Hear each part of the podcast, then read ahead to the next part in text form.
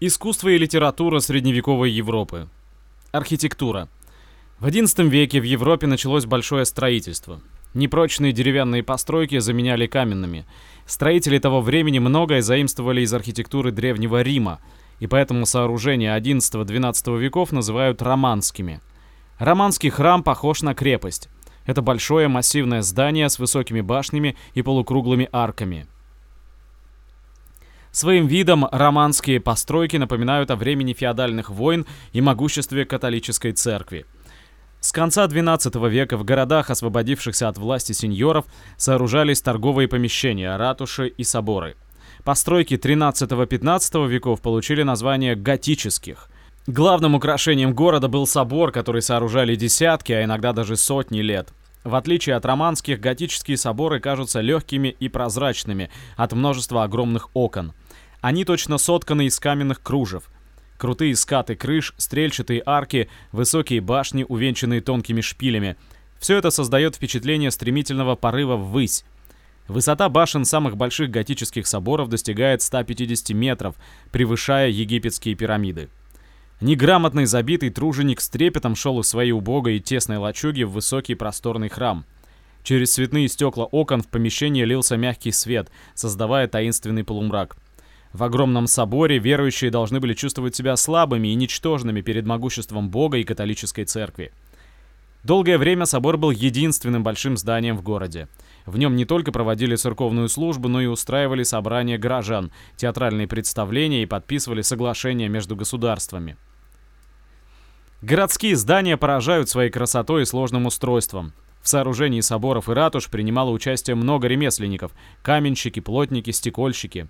Горький писал «Маленькие люди были великими мастерами». Вот что говорят нам величественные храмы в старинных городах Европы. Скульптура и живопись. Скульптура в средние века была неотделима от церковного строительства. Соборы украшались множеством статуй святых, епископов, королей – по мнению духовенства, искусство должно было служить Библией для неграмотных. Стены храмов были расписаны картинами, с которых на молящихся смотрели суровые лица святых и самого Бога. Изображения страшных мук грешников в аду должны были приводить верующих в трепет. Церковь запрещала изучать строение человеческого тела. Выполняя заказы духовенства, скульпторы и художники должны были строго следовать установленным образцам. Статуи и живописные изображения святых были непомерно вытянуты или сильно укорочены. Отдаленные и близкие предметы художники изображали одинаковыми по размеру. Фигуры на их картинах кажутся плоскими.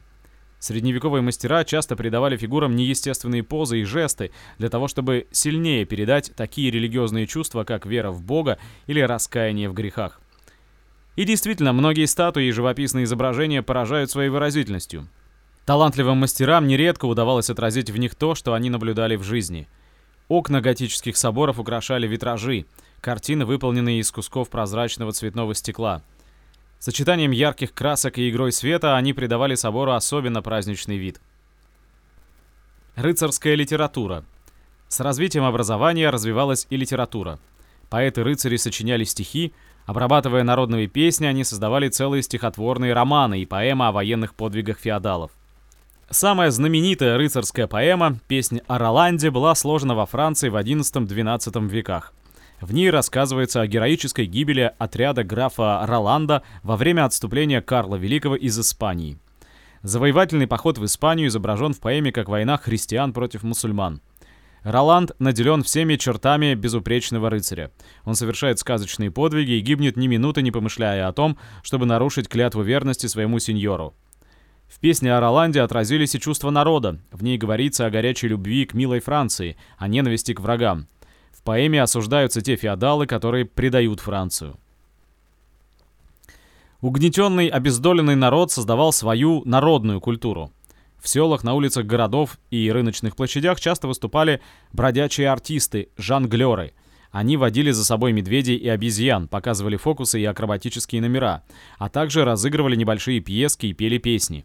Без жонглеров не обходилась ни одна деревенская свадьба или ярмарка. Они сочиняли басни и рассказы, в которых едко высмеивали служителей церкви и феодалов. В хронике рассказывается, что один жонглер, одев двух обезьян в доспехи и посадив их верхом на собак, разыгрывал рыцарский турнир.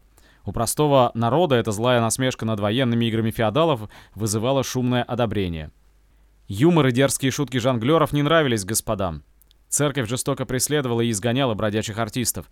Она разрешала безнаказанно их убивать и запрещала хоронить на кладбищах.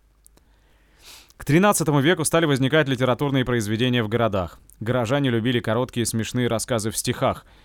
Их героями чаще всего были ловкий, хитрый горожанин или веселый, находчивый крестьянин. Они неизменно оставляли в дураках своих противников, чванливых рыцарей и жадных монахов. В течение многих десятилетий в городах Франции из басен и сказок слагалась поэма «Роман о лисе». Под видом зверей в поэме показаны ленивый крупный феодал, медведь, глупый служитель церкви осел, злой рыщущий в поисках добычи рыцарь-волк, умный находчивый горожанин лис. В борьбе с волком лис неизменно выходит победителем, но когда он начинает притеснять бедняков, показанных в поэме под видом петуха, зайца, улитки, то сам попадает в затруднительное положение. В народном творчестве выражался протест трудящихся против гнета феодалов и католической церкви. Отрывок из песни о Роланде. Роланд ударил меч о твердый камень, летят куски гранита на траву. И сталь звенит, но меч не зазубрился и не разбит, от камня отскочил он. И видит граф Роланд, что не под силу ему разбить булатный меч, и тихо оплакивать он стал свой дюрандаль. «Как ты красив, мой меч булатный, тобою столько стран я покорил. Владея ими, славен император, могучий Карл, седобородый вождь. О, если б ты, мой добрый меч булатный, презренным трусом в руки не достался!» Почуял граф, что близок час кончины, челой грудь объял смертельный холод. Бежит Роланд, и вот под сенью ели, на мураву зеленый он пал — Лежит ничком к груди своей руками, прижал он меч, язычный алифант. Он лег лицом к стране испанских мавров, чтоб Карл сказал своей дружине славной, что граф Роланд погиб, но победил. Мавры — это арабы, которые завоевали Испанию в средние века, и под чьей властью Испания оставалась очень долго. Собственно, с этими арабами, маврами в Испании Роланд и его начальник Карл Великий сражался. Отрывок из романа «Алисе». Лиса рассказывает о своих проделках. «Был мной обманут Изегрим, теперь уж он непримирим. В доверие втерся я к нему, но скоро в злую кутерьму хитро ввел друга своего. Монахом сделал я его, и убедил его со зла вовсю звонить в колокола. Коварный удался мой ков, священник сотни мужиков приспел, и все давай орать, добить, едва успел удрать. Потом его же на пруду сидеть заставил я на льду, чтоб рыбы наловил хвостом. А утром шел мужик с шестом, и так, Господь меня прости, досталось тут его шерсти. Совет ему уже мной был дан, такой, что он попал в капкан. И, признаю свою вину, страдал неделю он в плену. И так капкан его зажал, что он без лапы убежал.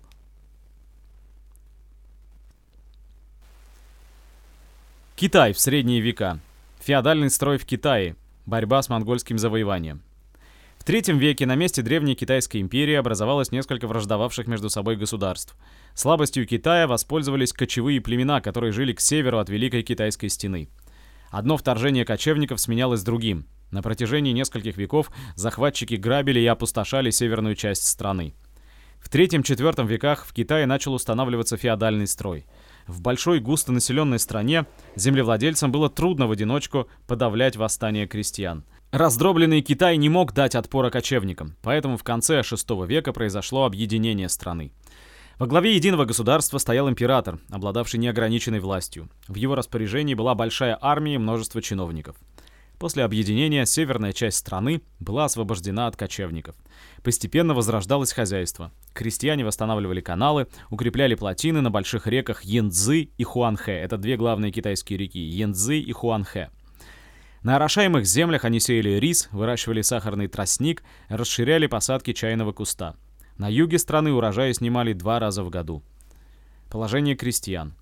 Долгое время вся земля в Китае считалась собственностью императора. Крестьяне получали от государства маленькие наделы. За пользование наделами они платили налоги в казну. Тяжелым был труд крестьянина. На крошечном поле он трудился от зари до зари, заботливо оберегал посевы, терпеливо ждал урожая. А когда наступала осень, приходили сборщики налогов и отбирали у него большую часть продуктов. Китайский поэт с возмущением писал «С наших тел сдирают последний лоскут, из наших ртов вырывают последний кусок, терзают людей и отбирают добро, шакалы и злые волки». Чиновники сгоняли тысячи крестьян на постройку дворцов, храмов и крепостей. Крестьяне работали бесплатно, подгоняемые ударами бамбуковых палок. Император раздавал крупные участки земли своим военачальникам и чиновникам за несение службы. С 8 века феодалы начали самовольно захватывать государственные земли. Возникли поместья с сотнями крестьянских дворов. Крестьяне платили феодалам оброк, доходивший до двух третей урожая. Богачи в своих руках собирают много земли, а беднякам некуда ступить, жаловался современник. Они отдают свои семена и свою пищу, выбиваясь из сил, ни одного дня не отдыхая. В неурожайные годы и после наводнений сотни тысяч людей умирали от голода. Спасаясь от гнета феодалов, крестьяне бежали из родных деревень. В горах и лесах они собирались в большие отряды. В 875 году на северо-востоке Китая отдельные крестьянские отряды объединились в большую армию. Восставших возглавил крестьянин Хуан Чао, человек смелый и решительный. Он хорошо владел копьем и метко стрелял из лука. Занимая область за областью, восставшие расправлялись с ненавистными феодалами и чиновниками, а их земли и богатства раздавали беднякам. У правительства не хватало сил для подавления восстания. Армия крестьян прошла страну с севера на юг и взяла штурмом большой торговый город Гуанчжоу, Кантон. Два разных названия одного города. Пополнив свои силы, восставшие выступили в поход на север, к столице, тогдашней столице Китая, городу Чаньянь. Их армия достигла 500 тысяч человек. При ее приближении императорские войска в страхе разбежались. Император тайком покинул столицу. Вступив в Чаньань, восставшие объявили Хуан Чао императором. Другой власти, кроме императорской, они не знали. Хуан Чао отменил тяжелые налоги и приказал выдавать бедноте хлеб из императорских амбаров. Спасая свои богатства, императоры-феодалы призвали на помощь врагов китайского народа, жестоких кочевников с севера. В народе их прозвали «черными воронами». Конница кочевников ворвалась в столицу и сожгла большую часть города. Хуан Чао был вынужден оставить Чань-Ань. В 884 году восставшие были рассеяны, а их вождь погиб. Но и после этого еще 20 лет крестьяне продолжали вооруженную борьбу в различных частях империи. Во время крестьянской войны многие феодалы и чиновники погибли, часть их земель перешла в руки крестьян. Народные массы добились временного облегчения своего положения. Монгольское завоевание. В начале 13 века в степях к северу от Китая возникло государство кочевников-монголов.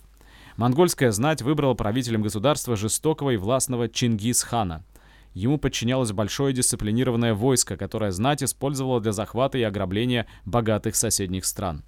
В 1211 году полчища монголов обрушились на Северный Китай. Они победили китайские войска и заняли большой город на севере страны – Пекин. В течение нескольких десятков лет монголы завоевали Среднюю Азию, Иран, Закавказье и Восточную Европу. Совершая походы на запад, они продолжали завоевание Китая, но встретили ожесточенное сопротивление народа. Лишь в 1279 году им удалось подчинить себе Южный Китай. Страна была страшно опустошена. Завоеватели превращали цветущие города в развалины, вытаптывали поля, истребляли и угоняли в рабство население. Там, где прошли монголы, оставались лишь изрытые копытами коней земля и дым пожарищ. Китай стал основной частью огромного монгольского государства. Столицей великого хана, императора монголов, был Пекин. Население Китая было обложено тяжелой данью. Монгольская знать захватила много земли. Часть орошаемых земель она превратила в пастбище для своего скота. У китайских крестьян отбирали лошадей для войска. Ремесленников заставляли бесплатно работать на монгольских ханов. Китайцы не имели права занимать государственные должности в своей стране. Завоеватели ненавидели не только крестьяне и ремесленники, но и китайские купцы и феодалы. В середине XIV века на юге страны началось восстание крестьян против монголов. Оно получило название «Восстание красных повязок», так как отличительным знаком восставших были красные повязки на головах. К крестьянам присоединились горожане. Они истребляли монгольских чиновников и воинов, открывали перед отрядами восставших ворота городов, ковали для них оружие. Восстание превратилось в освободительную войну, которая продолжалась около 20 лет. В 1368 году монголы были разбиты и изгнаны из Китая. Большие владения, отобранные у монгольских феодалов, стали снова собственностью китайского императора. Эти земли были поделены на участки и переданы в пользование крестьянам. Были уменьшены налоги на купцов и ремесленников. В 15 веке, после освобождения от власти монголов, хозяйство страны переживало подъем.